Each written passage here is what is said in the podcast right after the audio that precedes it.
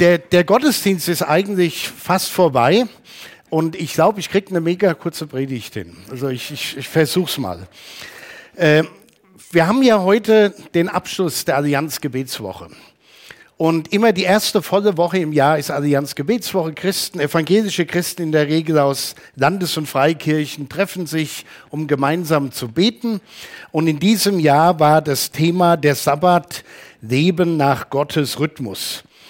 Und jeder Tag steht dann in so einer Gebetswoche unter einem Unterthema, wenn man so will. Und heute ist das Thema der Sabbat und die Hoffnung. Am vergangenen Sonntagnachmittag hatten wir hier einen Gottesdienst mit Geschwistern aus den anderen Kirchen hier im Umfeld. Es waren nicht so viele da. Insgesamt waren wir um die 100, also 60 hier und 40 im Livestream. Äh, bis vor etwa zehn Minuten waren 625 Leute, die den Gottesdienst aufgerufen haben. Und ich bin einfach richtig dankbar, dass wir diese Möglichkeiten haben und dass dieser Gottesdienst mit einer klasse Predigt auch von Jürgen Wert äh, so angenommen und auch geteilt worden ist. So, und Jürgen Wert hat in seiner Predigt über den Sabbat viele, vieles weitergegeben, was Gott wichtig war, warum er den Sabbat eingerichtet hat, was Gott sich dabei gedacht hat und wie Gott will, dass auch wir zu der Ruhe finden, zu der er gefunden hat nach sechs Tagen Arbeit und den siebten geruht hat. Ein Leben nach Gottes Rhythmus. Und so heißt es dann im fünften Mosebuch, den Sabbattag sollst du halten, dass du ihn heiligest, wie dir der Herr dein Gott geboten hat. Sechs Tage sollst du arbeiten und alle deine Werke tun, aber am siebenten Tag ist der Sabbat des Herrn deines Gottes. So Gott wollte, dass die Menschen es genauso machen, wie er es gemacht hat. Es gibt eine Zeit zum Arbeiten, zum Schaffen und es gibt eine Zeit zum Ruhen. Da ist ein Rhythmus drin, ein ganz wichtiger Rhythmus. Und Gott will, dass wir diesen Rhythmus auch für unser Leben entdecken. In unserem heutigen Bibeltext, den uns äh, Rebecca, heute hat sie hier mitgesungen und liest uns jedes Mal die Bibeltexte ein, das ist einfach klasse, äh, kommt das Wort Ruhe in Hebräer 4. Wir haben heute keine PowerPoint, also ihr müsst einfach mitdenken oder mal Hebräer Kapitel 4 aufschlagen, äh, ziemlich hinten in der Bibel. In diesem Kapitel 4 kommt das Wort Ruhe ungefähr zehnmal vor. Und wenn etwas oft in der Bibel genannt wird, muss es irgendwie wichtig sein. Ich weiß nicht, warum wir uns so schwer tun, das zu verstehen. Das war jetzt nicht ehrlich. Ich frage mich, warum ich mir da so schwer tue, das zu verstehen. Und einige andere auch. Äh, wir, wir arbeiten gerne, wir setzen uns ein, wir finden es manchmal schwer, einfach Ruhe zu halten. In unserem heutigen Sprachgebrauch, wenn wir da von Ruhe reden, dann klingt das ein bisschen anders als im Hebräerbrief. Äh, ich höre immer wieder Leute sagen, ich will einfach nur noch meine Ruhe haben. Lasst mir alle die Ruhe. Ich muss einfach mal abschalten. Ich will nichts mehr hören, sehen, mitbekommen, machen. Ich will einfach nur meine Ruhe. Das ist auch berechtigt und eigentlich sehr wichtig. Oder die, die schon ein bisschen älteren Semester sind, die sagen, ich freue mich auf den Ruhestand. Und ich freue mich auch auf meinen Ruhestand. Also richtig, ich freue mich riesig darüber, werde aber immer wieder desillusioniert, weil wir dann Leute wie der Heiner zum Beispiel erzählen, was er so alles macht in seinem Ruhestand. Und dass das gar nicht so ruhig ist und da so viele Herausforderungen sind. Äh, Annette, ich hoffe, du hast es gewusst. Aber äh, das sind so die, die, die Nebeneffekte. Es wird eine andere Unruhe dann wahrscheinlich sein. Also wir, ich bin mal gespannt. Und dann natürlich, wenn es gar nicht mehr weitergeht, dann stehen Menschen an einem Grab und sprechen dem, der verstorben ist, hinterher Ruhe in Frieden. Das ist, was wir den Menschen wünschen. Und da habe ich immer so ein bisschen ein Bauchschmerzgefühl dabei, weil ich manchmal weiß, das sind Leute, die haben überhaupt nicht an Gott geglaubt. Wer weiß, wo die gelandet sind, wird es ein Ruhen in Frieden sein, keine Ahnung. Aber man wünscht es ihnen. Gott wünscht sich auf jeden Fall ein Leben, das Balance hat, einen Rhythmus, den er uns vorgemacht und gezeigt hat. Sechs Tage arbeiten, einen ruhen und oft kriegen wir es nicht hin. Und ihr alle wisst, wir kennen uns schon Jahrzehnte, viele von uns, von, von uns, wir kennen uns schon Jahrzehnte hier in der Gemeinde, wie ich auch immer wieder mal an die, über die Grenzen gegangen bin. Und ich will euch kurz erzählen, wie das beim allerersten Mal war, wo ich gelernt habe, es muss was anders werden, aber immer noch am Lernen bin, äh, ganz ehrlich. Beim allerersten Mal, als ich einen Absturz hatte, so nenne ich das gerne, da waren wir, da hatte ich eine schlimme Erkältung, eine richtige Grippe wahrscheinlich. Und, aber es war hier so viel zu tun, also wird's halt gemacht. Und dann sind wir zu einer Pastorenkonferenz gefahren in dem schönen Örtchen Winkel im Odenwald. In einem Hotel waren wir eingebucht als Pastoren. Die hatten dort ein Schwimmbad, eine Sauna. Und ich habe mir so gedacht, na ja, wenn du so eine Erkältung, eine Grippe hast, jung und naiv, muss man sagen, dann setzt du dich in die Sauna und kochst den Kram einfach aus dir raus. Also ziemlich derbe Vorgehensweise. Das habe ich auch gemacht.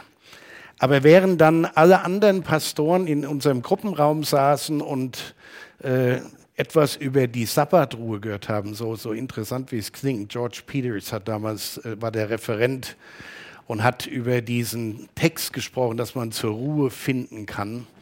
Da lag ich in meinem Bett und zwar so. Und das war die Zeit, da gab es kein Handy, kein E-Mail. Ich habe dann irgendwie versucht, vom Telefon in meinem Zimmer meine Frau anzurufen. Und äh, das wurde immer schlimmer. Und meine Frau hatte keinen Führerschein, also das waren schlimme Zeiten.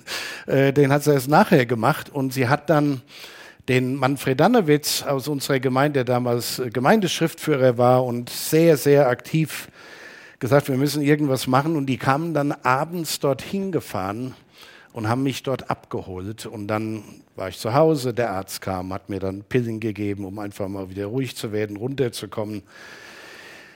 Das war eine schwierige Zeit, weil es gab Menschen, die dann die Gemeinde beschuldigt haben, ihr nehmt den da aus oder was auch immer. Aber die Wahrheit ist, ich war selbst schuld daran. Das war mein Fehler, da nicht auf mich geachtet zu haben. Und ich denke, das ist genau das Thema mit dem Sabbat. Ich finde es heute auch immer noch herausfordernd, immer so einfach mal abzuschalten, obwohl ich das gelernt habe. Im Urlaub kann ich abschalten, sogar ich habe es sogar geschafft, in den letzten Jahren keine E-Mails zu lesen. Fragt meine Frau und das ist eine Kunst bei mir. Aber wie auch immer, ich habe dann abgeschaltet, bin zur Ruhe gekommen und lerne immer noch. Aber ich weiß, wenn man nicht auf diesen Rhythmus achtet, und viele von euch wissen das, wie bitter die Konsequenzen sein können. Und ich darf Gott dankbar sein, dass ich da so gut durchgekommen bin.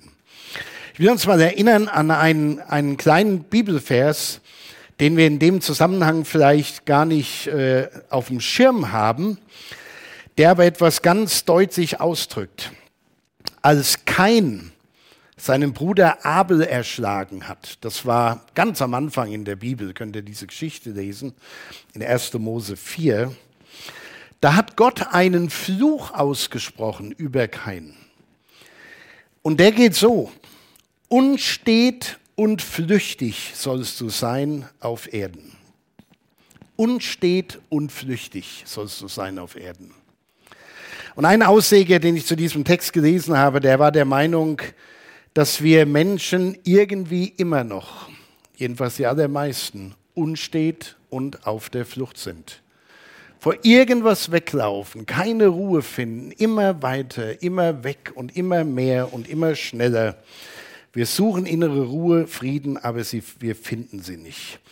Und deshalb drei kurze Gedanken zu unserem Bibeltext aus Hebräer 4. Nummer eins, es gibt diese Ruhe. Das finde ich ein ganz wesentlichen Punkt. Es gibt diese Ruhe, auch wenn wir die nicht immer so spüren. Viele von uns, und ich gehöre zu denen, die, die gerne so Sabbatmomente erleben, wenn es dann nicht ein ganzer Tag ist, aber dann Momente und die feiern können und einen Vorgeschmack geben. Es gibt diese Ruhe. Hebräer 4, Vers 9. Es ist also noch eine Ruhe vorhanden für das Volk Gottes. Ich habe schon gesagt, zehnmal kommt das Wort Ruhe in Kapitel 4 vor, aber nur einmal in diesem neunten Vers ist es ein anderes Wort als bei den anderen neun Worten, wenn da Ruhe steht in der Luther-Übersetzung. Hier in diesem Vers ist das griechische Wort Sabbatismus. Sabbatismus. Das ist sehr interessant. Das knüpft an an den Sabbat. Und dieser Vers sagt, die ist eigentlich da, die Ruhe. Sie steht euch zur Verfügung. Sie ist ein Geschenk. Es ist nicht nur wie ein Urlaub, wo man vorher gekeult hat ohne Ende und schlags kaputt wegfährt, um sich dann endlich mal Ruhe zu gönnen. Sie ist immer da. Es ist keine gekaufte Ruhe, es ist eine Sabbatruhe, die sich nicht auf eine Leistung gründet und auch keine Leistung fordert. Es ist eine Ruhe, die mich als Kind Gottes, als Teil des Volkes Gottes, als Teil derer, die zu Jesus gehören und mit Jesus unterwegs sind, in der Gegenwart Gottes einfach sein lässt, wie ich bin. In Gottes Gegenwart darf ich immer wissen, dass ich angekommen bin. Ich bin immer angekommen, wenn ich in Gottes Gegenwart bin. Sören Ruage schreibt in einer anderen Auslegung, der Verfasser bezieht sich hier auf eine Erwartung, die zur Zeit des Neuen Testamentes im Kreis der jüdischen Gelehrten gehegt wurde, nämlich die zukünftige Welt wird ganz Sabbat und Fest sein. Die neue Welt Gottes wird eine Welt der Ruhe und der Sabbatfeier sein, ein einziger vollkommener Sabbattag. Es gibt diese Ruhe, auf die wir hoffen und hinleben. Aber, und das ist der zweite Gedanke, wir müssen uns auch darum bemühen. Und dieses Bemühen ist nicht das Bemühen, dass man etwas leisten muss, dass man sie bekommt. Das ist nicht der Punkt. Man muss nur sagen, ich will das auch. Ich will da hinkommen, dass ich das erlebe. Hier im elften Vers im selben Kapitel, da steht, so lasst uns nun bemüht sein zu dieser Ruhe zu kommen, damit nicht jemand zu Fall komme durch den gleichen Ungehorsam. Und hier werden wir, also der gleiche Ungehorsam, er bezieht sich auf einen Text aus dem Alten Testament und auf die Geschichte des Volkes Gottes, die ja einmal aus Ägyptenland, aus der Sklaverei herausmarschiert sind unter der Leitung von Mose auf dem Weg ins verheißene Land. Und es gab einen Moment, wo das Volk Israel nur noch elf Tage gebraucht hätte, um in das verheißene Land zu kommen. Und stattdessen sind sie 40 Jahre durch die Wüste gelaufen und haben vieles erleben müssen. Und die Wahrheit ist, diese erste Generation der Wüstenwanderer ist in der Wüste umgekommen. Also die sind nie zu der Sabbatruhe gekommen, nur ein paar ganz wenige, die Gott übrig gelassen hat. Aber für, die, für sie war die Ruhe, der Sabbat, dieses Ziel, einmal an einen Ort zu kommen, den Gott für sie bereitet hat. Deshalb, es gibt immer so schöne Parallelen zwischen alttestamentlicher Geschichte, die Geschichte des Volkes Israels, zu der christlichen Gemeinde und zu unserem Leben als Christen.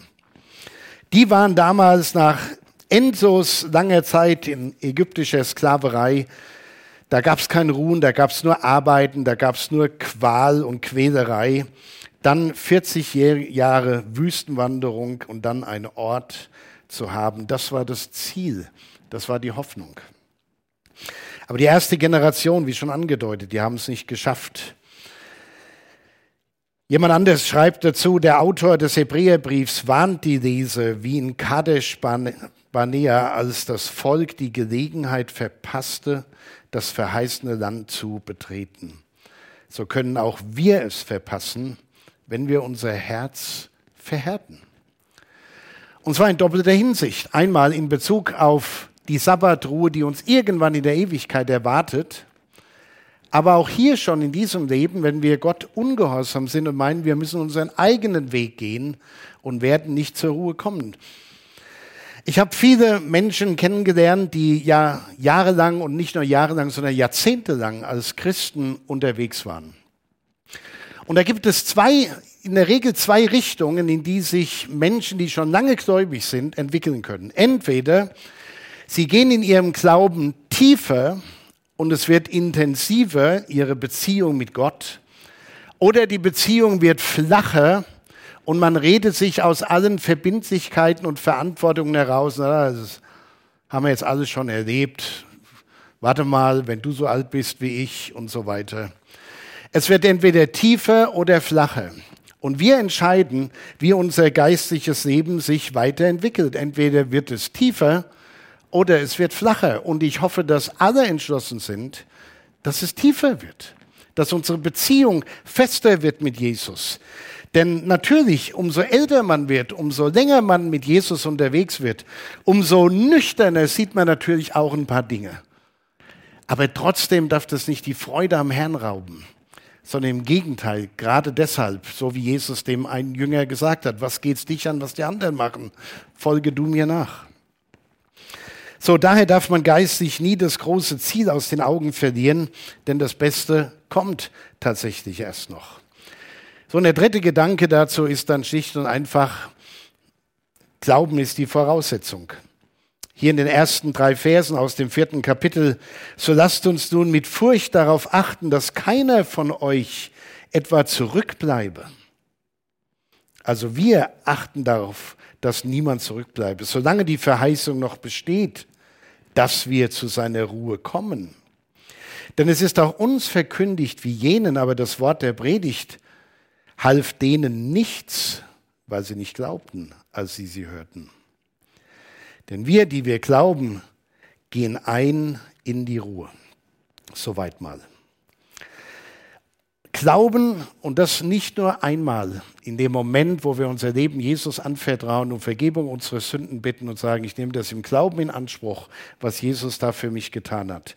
Nein, Glauben als eine, ein Lebensstil, als eine Beziehung, als eine Zeit, eine, eine dauerhafte Zeit, ein dauerhafter Moment in der Gemeinschaft mit unserem Herrn Jesus Christus.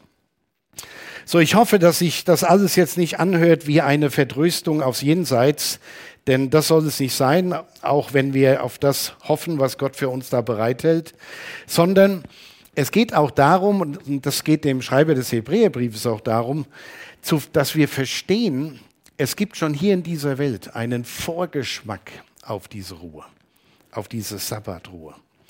Und diesen Vorgeschmack auf die himmlische Ruhe, auf die Sabbatfeier im Gottes neuer Welt, die erleben wir hier in dieser Welt in der Gemeinschaft mit unserem Herrn Jesus Christus.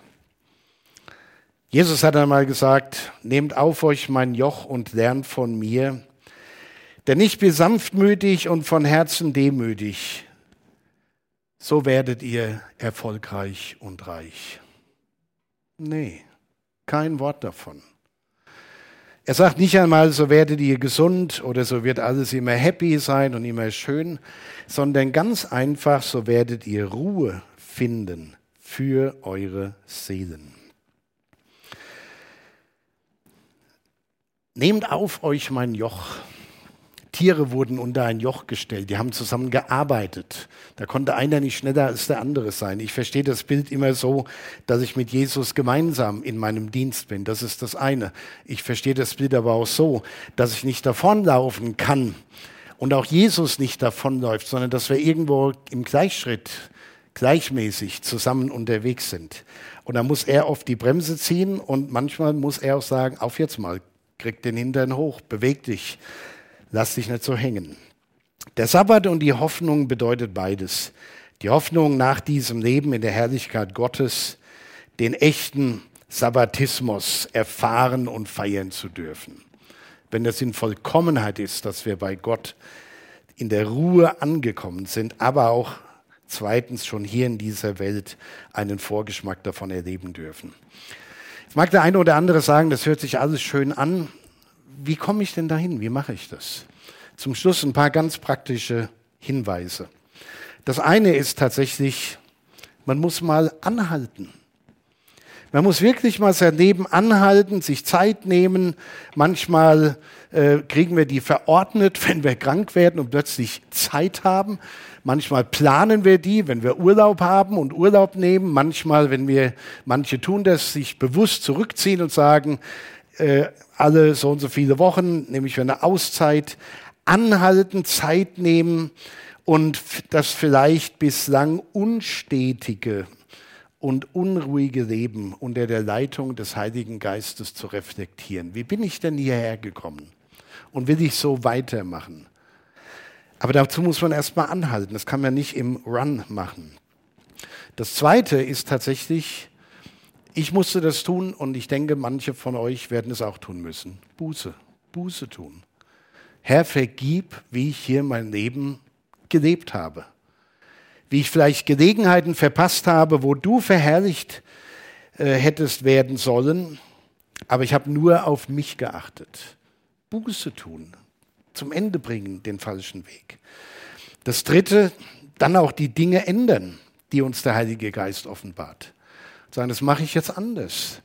Ich habe letzte Woche auch wieder darauf hingewiesen oder eingeladen, äh, lest eure Bibeln. Und jemand, der im Livestream dabei ist, hat mir nachmittags geschrieben, danke für deine Predigt, ich fange jetzt an, meine Bibel zu lesen.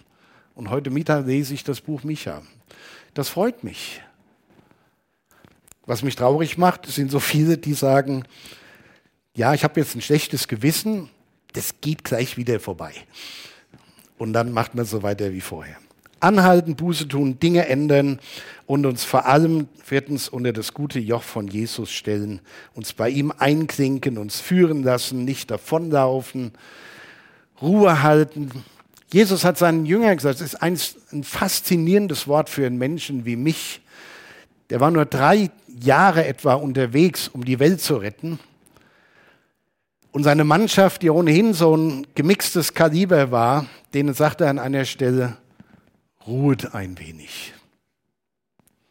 Und da dachte ich mir, ich habe ja schon viel mehr Zeit als Jesus, da kann ich eigentlich auch mehr ruhen. Aber es ist noch nicht so richtig angekommen. Ich, ich übe noch. Und ich habe so ein bisschen Sorge um den Ruhestand, aber ich habe eine gute Frau die bringt das dann schon in Ordnung. So, ich glaube, wir schießen einfach hier mal ab. Nur noch mal zum Abschluss dieses Wort von Jesus. Nehmt auf euch mein Joch und lernt von mir. Denn ich bin sanftmütig und von Herzen demütig. So werdet ihr Ruhe finden für eure Seelen. Amen.